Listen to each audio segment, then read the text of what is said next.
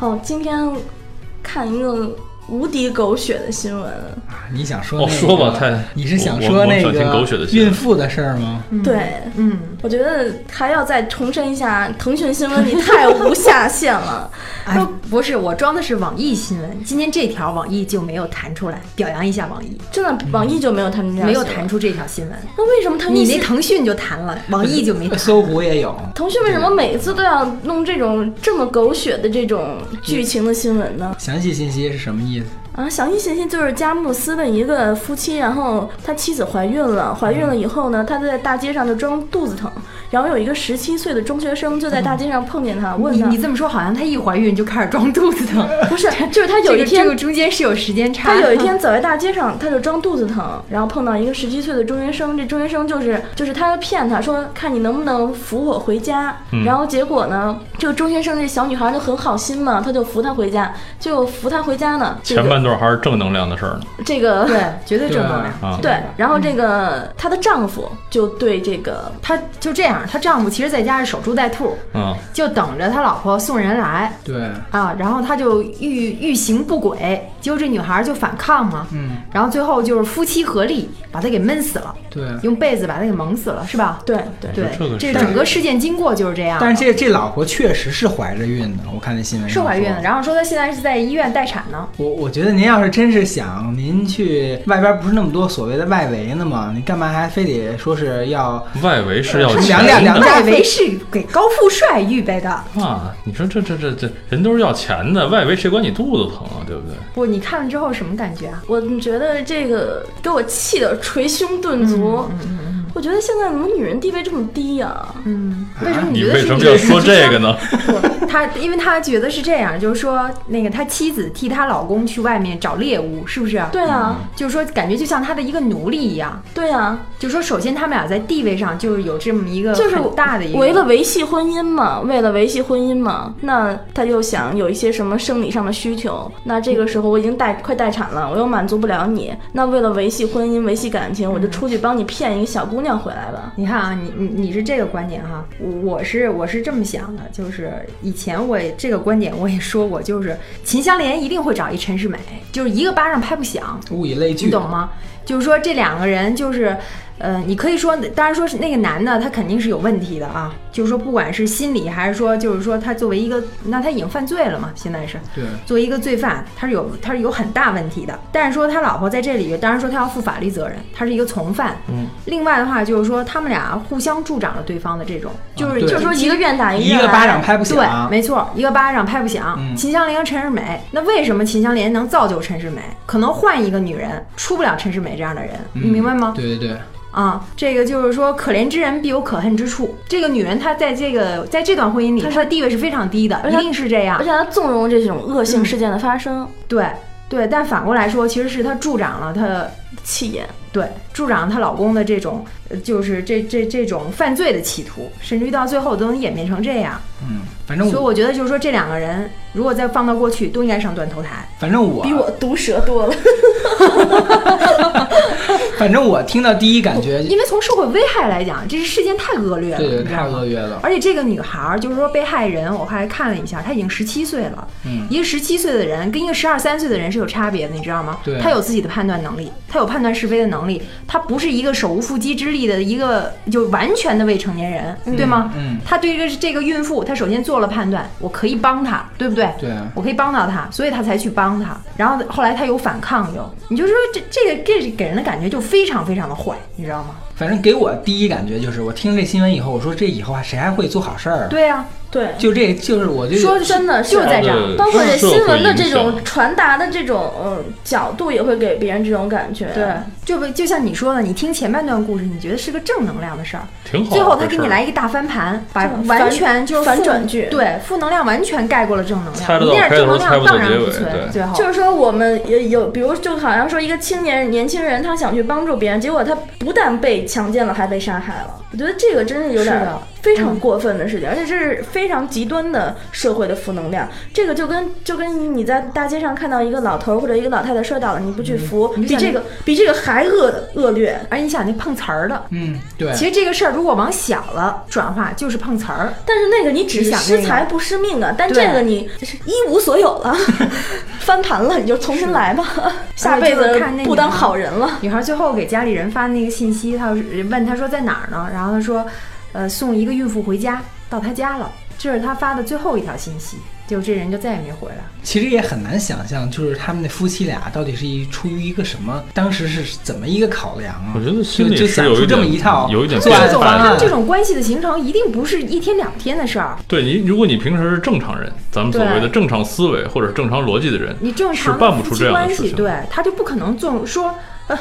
不不但纵容她老公去外边偷腥人啊，然后还帮她去找，不是，我觉得如果是就是说咱说的这低俗一点啊，我觉得如果要是正常人的话，就像我刚才说的，他可以去找个小姐啊，找个野模啊，哪怕是付钱，我觉得这是正常人的一种思维状态，也不会说是我路边随便逮一个。所谓良家妇女不是，就是青春年少的小女生，然后回家进行这种所谓施暴，是我觉不得正常在人肯定不会这么想。再退一万步讲，就是说我我就去外面找也没问题，找的人也没问题，但这个事儿出人命了，哎而且这个事情是底线。而且哎就是说你这个犯罪你要分析她的那个动机嘛，嗯，从动机上讲也非常的恶劣，嗯，就是他包括他选择对象，他为什么选择这么一个女孩儿，一个学生？他就因为觉得他不会反抗，对或者说他的反抗我们是可以处理的，对，他的反抗能力比较低，对，而且他出去的目的就是为了要找一个人回来给而且她是哎老公。而且是找一个有好心或者有正能量对这个社会愿意去帮助你的人回来。对，所以我觉得他的犯罪动机真的坏到家了，已经，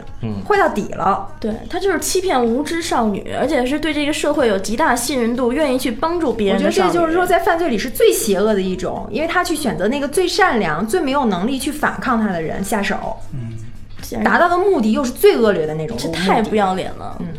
对，所以我说的比较恶毒哈、嗯对，我觉得真的，但是我觉得我的这个恶毒不足以表达对他的愤慨。但人在那个时候是不是就是会失去理性啊？嗯不要这么说，呃，不不是，我就想他说，们他们这个犯罪是有预谋的，是有筹划的。对你能说他失去理性吗？就像您说的，他就是筹划的，他觉得他可以控制这个，就是说他反抗是可以，他可以控制了，但他没想到最后能把他闷死，是不是就是在闷死那个过程中，他可能觉着就是说我觉得你不要替罪犯开脱，啊，我我没替他开他心，他能把他骗上来，他就一定想到了，如果他反抗，我们要怎么办，呃，对对吗？因为他就像你说的，他不是花钱请小姐回来，对，他但可他大可以说，呃，我给你花钱，我去招个小姐给你回来，是不是？但但我想说，如果是个理性的人啊，到这一步的时候，他会不会想说，强奸未遂要比杀人的罪名要小我啊？不可能，不可能，还强奸未遂，我觉得他能干不着是我干出我这种事儿，他的我素质不是根本就我我就想说呀， 就在那一刻，他难道是不被会李考某某考的量事情影响了 不会？难道不会考量这些事儿吗？你是我觉得看娱乐圈的不事儿他看太多了他吧？他根本想象不到这么多的事情。就是说，他的他第一不懂法，第二没有没有人生命的概念，他只是就是就是把这个事情办了。哎，你说不懂法哈，杀人偿命这种事儿能不懂吗？对，啊，古时候就有啊，这而且个我觉得可能这是个太愚昧了，就这是个文盲都知道吧？杀人偿而命且这我种后事儿来。我来想，就是胡姐你刚才说这点，就是说夫妻之间啊，如果说一个人的地位很高，一个人地位很低，肯定是地位低的这个人帮忙去营造的。那在亲密关系中，如果长时间的营造这种，就是说我是一个一家之主，我我在高高在上这种。情况之下，我觉得这个人会影响他的整个对社会的这么一种观念，就是他会觉得他很多事情他都是可以掌控的。但事际事实上并不是这样，然后就导致了我觉得到一种癫狂的状态，他们就会觉得这个女孩的反抗，哎，我妻子都不反抗我，她从来都不敢反抗我，你敢反抗我，我就杀了你。我觉得这就是因为一种情绪和一种环境的这种影响，导致到这个人失去了理智，他就没有被反抗过呀。其实你想啊，就古人讲叫“修身齐家治国平天下”，嗯对吧？就是说儒家你你要先维好你的小家。如果说你的小家很和谐，夫妻关系是一种很正常的关系，你看待世界就你那三观不是是是正常的三观，嗯，对吧？那反过来说，你你个人有问题，然后你夫妻关系也有问题，你就想你你这危害，就像你说的，其实它就是说逐渐扩散的，对它这个危害，嗯，最后它就殃及社会了。对，然后我刚才看那个腾讯新闻，他专门做了一个专题，他就说奇葩夫妻还不止这一 对，那先出去，这叫这还里怎么还有多人的事儿？还有叫丈夫求补偿，要求跟奸夫老婆过一夜，就是叫徐某的老婆与李某发生婚外情，不巧被徐某发现，徐某在盛怒之下向李某提出一个令人瞠目结舌的条件，就是既然你占了我老婆的便宜，那就拿你的老婆作为交换。我也占一下便宜对。其实有这样的换妻俱乐部吗？哎，不是，不是，不是，这叫老伙伴们都惊呆了。然后还有就是，呃，啊就都是各种雷人的夫妻关系，是不是？导演性侵亲生女，产下六哦，子。这个我昨天看了，六子啊，称谓保持血统，他这是学谁？让我想起了《权力的游 戏》。但对这个就是说他妻子好像是跟他离婚了，是吧？因为我看他这里边提到他前妻了，但就是说他前妻离开他，把孩子留给这么一个禽兽，我觉得。作为母亲，其实是一种失职，就起码你要过问一下你的孩子吧，而且还，而且就是说他他们他们的这种这种乱伦关系的都有孩子出来了，他就是不是失职，他要是不是失职的话，他当时肯定就把他女儿带走了，他就不对啊想带他女儿走。说白了，一撇一身轻不。过在国外是不是就是说，如果夫妻离婚之后，比如说就监护权就判给男方了，那女方其实就不负有这种法律责任了？呃，是不是有这从法律层面上可能是不是有这对种情，况但是你从道义上这个也说不通啊，就是感觉不正常。所以就是我我坚持我的理论，秦香莲必定就会有出一个陈世美。就秦香莲是很可怜，但你就想，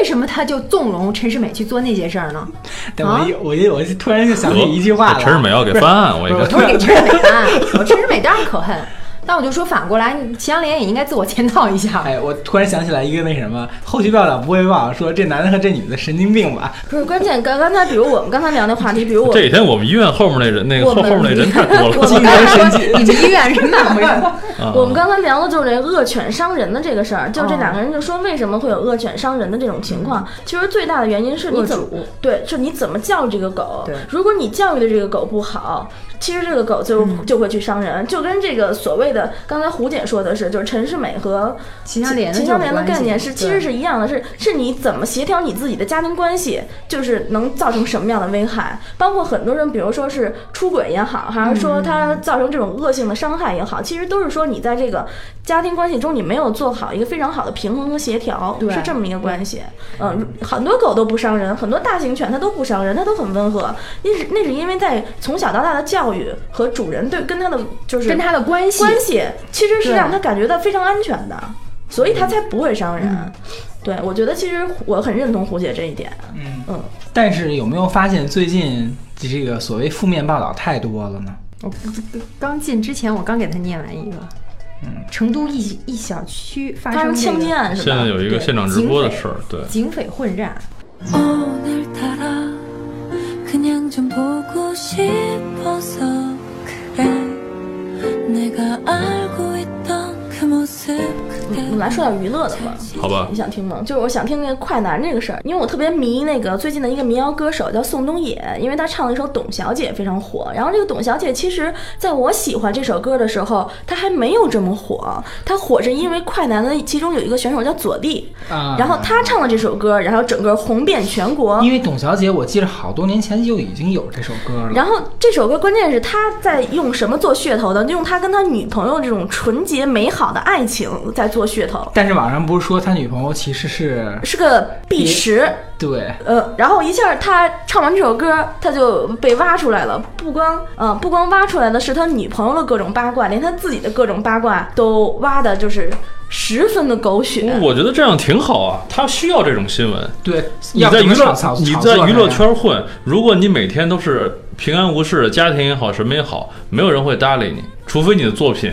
有那么那么的打动人。而这些人如果是本身的作品没法打动人，那么 OK，我只能需要炒作，炒作，而且炒作的事情无外乎就是这种谁跟谁好了，谁跟他疑似又好了，这种绯闻什么的，在娱乐圈已经是一种正常化的状态，艺人需要这个，而娱乐圈也需要这个，大众也爱看不这不不不，个。但是我的这种感觉不是这样的，就是因为其实对于我们这类文艺女青人啊、女青你你你怎么这就这突然啥打都上不标行签了？了这个的话，啊对于我们这一类呃接近文艺女青年的女青年来讲，就是这种很清纯、很单纯的民谣，其实是我们的一种的精神食粮的补给。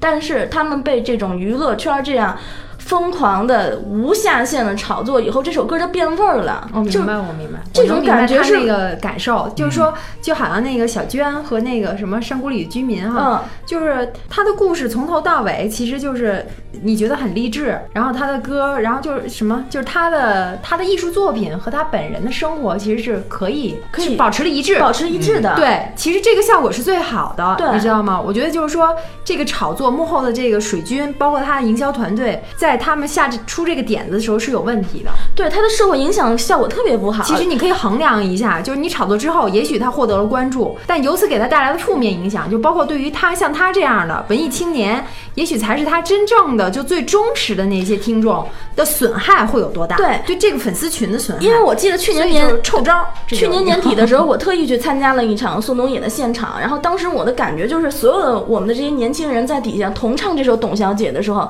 那时候你觉得所有的社会压力， 你觉得你的烦恼，你对爱情的那种怨恨全都不在了。哦，这是正能量的事情。对这你正能，你量觉得这个这首歌真的能唱到你你的心底？比如他曾经他有一句话是“我爱上了一匹野马，可我的家里没有草原”，然后结果出了这个事儿，这首这个歌词就变成了“我爱上了一匹野马，可是我的家里没有草原，所以我打断他的腿”，就是就是完全变成了调侃，完全跟你的文艺梦想和你的那些正文能艺量的东梦西想庸俗化了，立对马上就庸俗化了。然后比如他说那个“你才不是一个没有故事的女同学”，他就你说的很浪漫的这歌词，然后左立这个事儿语数变成了“我不是一个没有故事的男同学”，因为就是我各种无下限、各种狗血的这种剧情，就一下就变了。这本来是非常非常好，就跟你你我让你想你生命中特别喜欢的那首歌，它对你很重要，这首歌结果变成了一个狗屎 bullshit，那你觉得是不是很伤心？其实这事儿吧，有点像当初那个 Twins，Twins，对然后哦艳照对门对出来。你想 Twins 那个时候是什么？是青少年偶像，真的那都是小朋友。对对对嗯然后或者就是中学生，真的喜欢他俩，而且觉得他们从出道以后形象多健康、多正面呀、结果出一艳照门，你就觉得这世界真的是红铜线内无好人了。就毁三观呢，就绝哎对是你世界观都变了。哎。对对对对对你想，世界就是从那个时候开始乱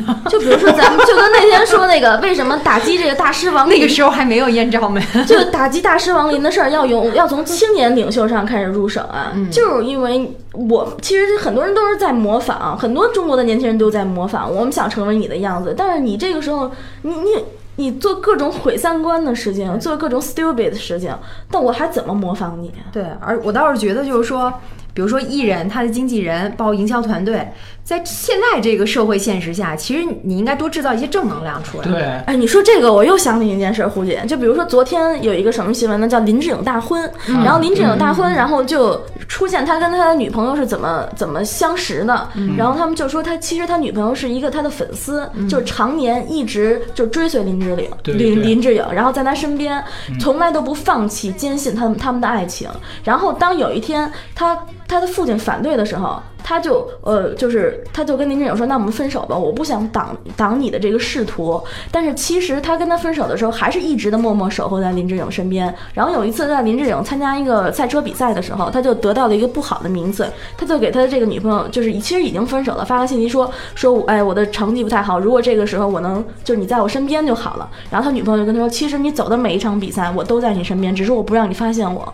然后这样他们就又在一起了。包括后来林志颖给他开的餐厅，他以为，因为有的女孩可能就觉得我在家里我找一个有钱人，因为林志颖很有钱嘛，我花他的钱就行了。不是，这个女孩就苦心的学习经营，然后就是用这个餐厅好像一年挣了很多钱，嗯然后也得到了林志颖家里的认可。然后现在他们大婚，他们说就是完全一个是一个女屌丝嗯变天鹅的故事，就是而且是一个奋斗的历程。我觉得这种这这种就是正能啊量。这就是他们经纪人给抛出来的东西，我觉得这就是正能量，这个可以。比起多多编点这样的故事。比起你那个周迅跟谢霆锋好了，我觉得要好很多吧。对，哦，周迅跟谢霆锋好 啊，呃不，是假反正的双方的这个其实要没有更好的也没什么吧。那就太乱了，娱乐圈儿这每天碰面就那么几个大家人。干脆都住在一起好了。 不，他们现在是住在一起，不，只不过是他他们都都住在那个那一一个，栋楼里，都住在一个公寓里。嗯， 可你说他们这种关系不就跟美剧里演的一样吗？绯闻女孩儿不就是这样吗？A 跟 B，B 跟 C，然后 C 跟 D，D 又跟 A。我这娱乐圈儿说大是不大，说小不小我，我然后我每天都他我真心觉得哈，就是说嗯艺就是不不管是艺人也好，还是什么人也好，就是这些人的婚姻，实际上普通老百姓不要去去过多的评述，因为你不是他，你哎你啊老不对，我跟你观点正相反。为什么他们的婚姻我们就应该随便评。不随便评的话，但是我我我我看见很多网上的人就就是在互相就互相去骂，骂什么呀？就是他们就说说他为什么要就要跟周迅，或者是怎么类似这样的话，我说你那你那管得应着该管你跟不周着。迅啊，不是不是那意思，我压根儿不会评论这种事情。我觉得不是觉得我跟谁好都无我所觉谓得。哎是这样，就是说他愿意评你就让他评呗，他评完了人家俩人能分手还是怎么着啊啊？对，就是你根本管不到他嘛。闲你闲你人一大对你堆。管不到，那他们照样分手。呃，对对啊，而是且他们他们，比如说最近没话题了，那就分手了，这个已然后经一分是。手又一一和，其实我觉得又是他话题他们就是平时演不到戏的时候，就把生活当戏，啊生对对生活也其实他们经常人戏不分，对真人戏不的分就是就是他他可能跟你，比如全是说临时上演节目员哈，临时演说着员说着，哎呦就激情澎湃了，然后就那个什么了哈，嗯其实就是入戏了，入戏说白了入戏了。哎，讲的这故事差不多连他自己都感发点微动博的不行 了都，真是这样，职业病是吧？对，是不是啊昨？昨天我就发了一个特别特别深刻的微博，但是我这个是有一一点点针对性的啊，我就说，呃，有的时候，呃，我有点像陆琪，说有的时候男人有时候像演员啊啊啊！嗯，但是他们不知道自己是演员，是因为他们太入戏了。当女人刚刚反应过来的时候，她已经接下一部戏了，就是有点这种感觉。很多人其实，在生活中都是演员，他哎这种这种状态，我好像根本理解不了。这这这，我觉得很正常。人老早不就人人说的吗？我一般我一般人生就是如说明戏你，人不爱动感情。人生如我戏，就是戏长如计人生， 就巨就物就都这么是就这么简单。对，关键我因为听了很多狗血的，比如我朋友说，他们在国外的时候，她交一个男朋友，就是说，比如她交的这个男朋友，她同时带两个闺蜜一块儿吃饭，然后这个时候她说表面上都很好，你觉得你男朋友对你专一死了，然后结果回家她的两个闺蜜同时收到她男朋友的信息，那就是这种很狗血的剧情，感觉每天都在身边发生。就是这个大家都在问，说这个社会怎么了？这个社会怎么了？但是谁也没有答案。对，但就是刚才咱又说回前面那个来说，就是我觉得多点正能量的东西，我觉得这个社会还是能好的。嗯，对，嗯，对所以咱们还是要真给是腾讯一个新闻提意见的，多向新闻联播学习。一下就上升到政治层面了。